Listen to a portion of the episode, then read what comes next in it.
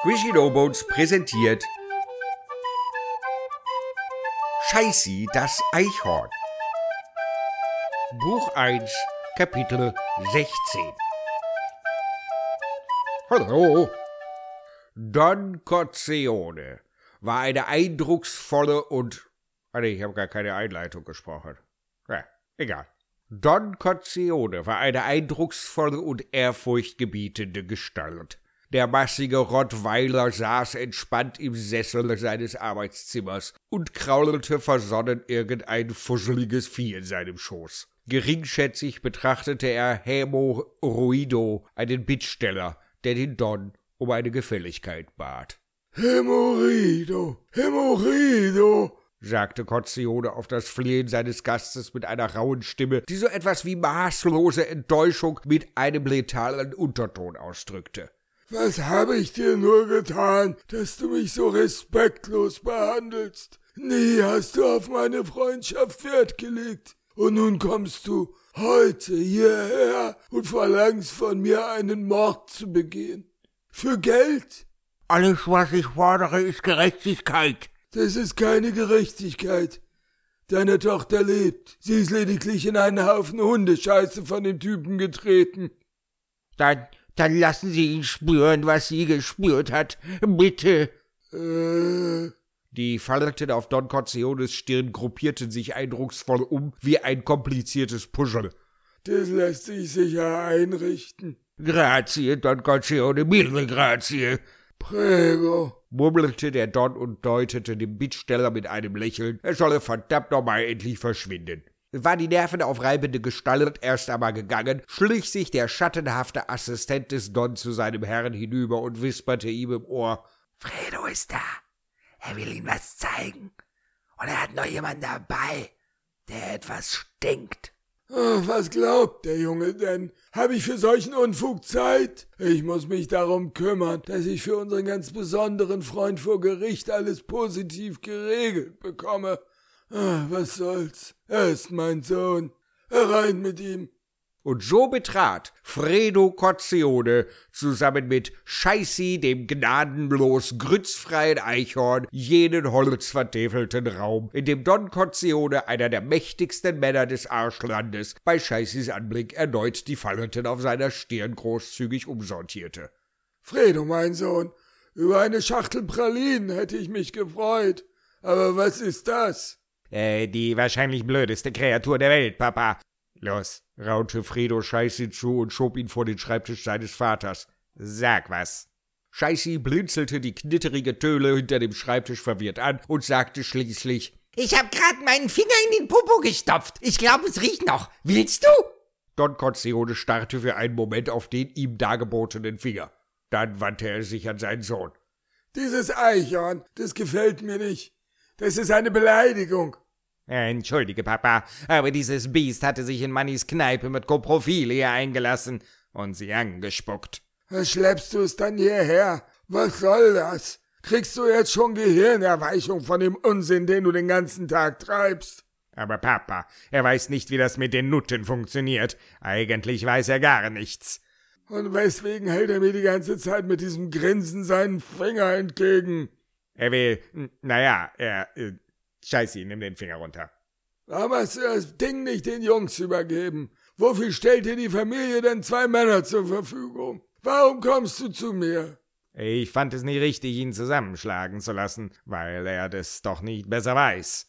Ah, mal sehen. Du, Eichhorn, was hast du mit Koprophile gemacht? Womit? fragte das Eichhorn. Äh, mit der Frau gerade, half ihm Fredo. Da, wo wir herkommen. Oh, ich hab ihr in die, ähm, Muschel gerotzt. Du hast sie gevögelt? Piep, piep. Was? Geschlechtsverkehr. Mm, äh, ich, ich hab Durst. Der Don schüttelte behäbig den Kopf. Was hat das jetzt zu bedeuten, Fredo? Ich glaube, er weiß gar nicht, was das ist. Sex. Wahrscheinlich hat er auch keinen gehabt. Allerdings, wenn er sagt, er hätte ihr in die. Oh. Angeekelt verzogen Vater und Sohn das Gesicht. Don Corleone stand derweil auf und öffnete ein Fenster. Also, was soll ich jetzt damit machen? Ich wollte ihn den anderen zeigen. Ich finde ihn interessant. Na, Wenn das der einzige Weg ist, dich und vor allem das Ding da loszuwerden, dann hol alle zusammen, damit sie sich dieses Ding angucken können. Alle? Fredo, ich will hier keine stundenlangen Museumsdurchgänge. Hol die ganze Familie. Deine Brüder sind oben. Draußen stehen ein paar Jungs. Hol sie alle rein. Wenn du willst, dass sie sehen, was du hier anschleppst, dann sollen sie das auch, mach schnell. Diesen Geruch kriegen wir sonst nie wieder aus den Gardinen.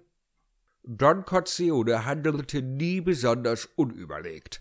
Wenn er von alle sprach, dann meinte er natürlich alle Verfügbaren. Jetzt, nachdem Fredo fröhlich herausgestürzt war, überlegte er sich, dass der Junge vielleicht sogar die Wachen am Tor des Anwesens abziehen könnte.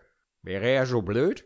Gerade wollte er seinen Sohn zurückrufen, als Scheißi, der doch immer irgendwie egal im Raum stand und sich seines bloßen Daseins erfreute, einen langen, feuchten Furz in die Welt entließ.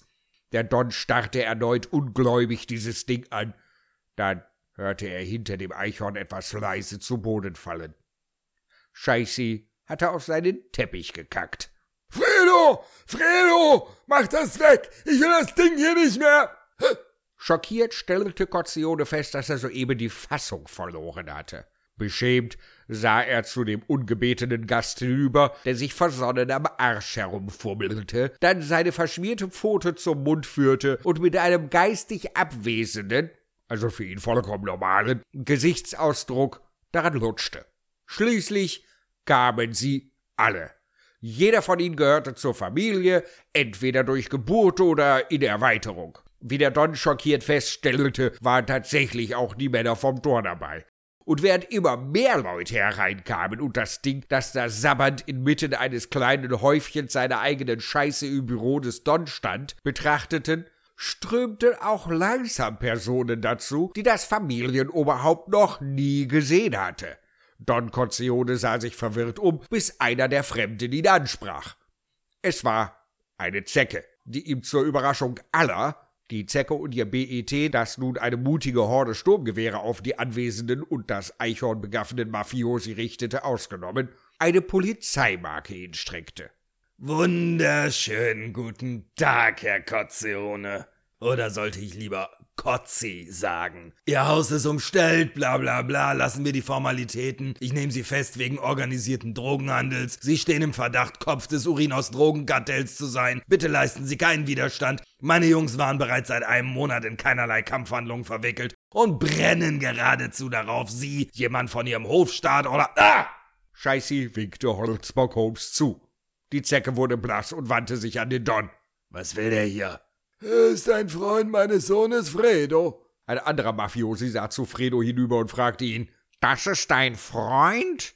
Äh, nein, das, äh... Bist du Pisskopf? fragte Scheiße Fredo.